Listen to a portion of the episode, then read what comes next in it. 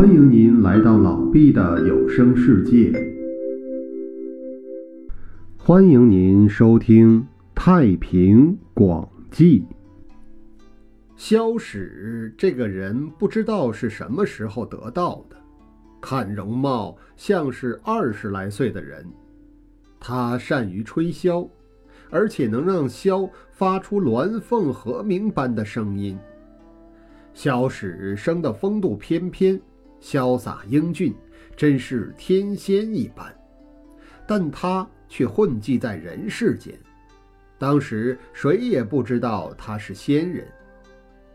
秦穆公有个女儿名叫弄玉，也很会吹箫，穆公就把她嫁给了萧史。于是萧史就教弄玉吹箫，学凤的鸣声。过了十几年。弄玉吹出的箫声就和真凤凰的叫声一样，引得凤凰也飞来停在他们的屋子上。秦穆公专门为他们建造了一座凤凰台，萧史、弄玉就住在那里，不吃不喝，好几年都不下来。有一天，弄玉乘上凤，萧史骑着龙。两人双双升空而去。秦国的人后来建了凤女祠，祠里还能常常听到箫声。